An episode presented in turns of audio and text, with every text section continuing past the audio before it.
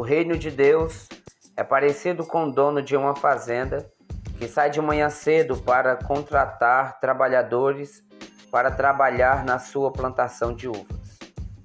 Ele combinou com os trabalhadores que lhes pagaria uma moeda de prata por dia de trabalho e depois mandou-os para a sua vinha. Por volta das nove horas, o dono da fazenda saiu novamente e, dirigindo-se à praça do mercado, encontrou ali alguns homens desocupados. Então lhes disse: Por que vocês também não vão trabalhar na minha plantação de uvas? Se forem, eu lhes pagarei o que é justo. E os homens foram lá.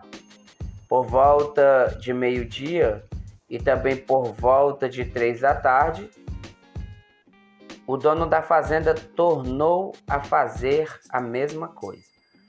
Por volta de cinco horas, ele saiu novamente e, dirigindo-se à praça do mercado, encontrou alguns homens que estavam por ali. Então perguntou-lhes: Por que vocês estão o dia todo aqui sem fazer nada? Mas eles lhe responderam: É porque ninguém os contratou.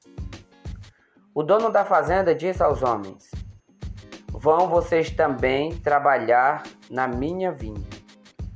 No fim do dia, o dono da fazenda chamou seu administrador e lhe disse: Chame os trabalhadores e faça o pagamento, começando pelos que foram contratados por último e terminando pelos que foram contratados primeiro. Assim, os trabalhadores que tinham sido contratados às 5 horas da tarde receberam cada um uma moeda de prata.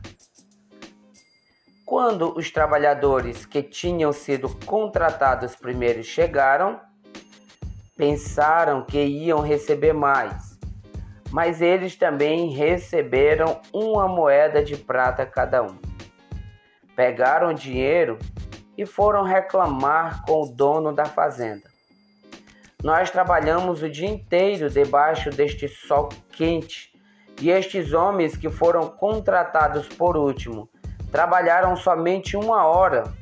Contudo, o Senhor pagou a eles o mesmo que a nós.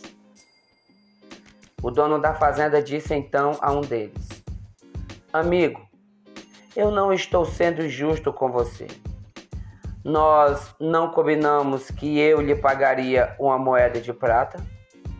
Pegue o que é seu e vá para casa. Eu quero pagar a este homem que foi contratado por último a mesma coisa que paguei a você. Por acaso não tenho direito de fazer o que quero com o que é meu? Ou será que você está com inveja porque eu sou bom? E terminando, Jesus disse: É por isso que eu digo: os primeiros serão os últimos, e os últimos serão os primeiros.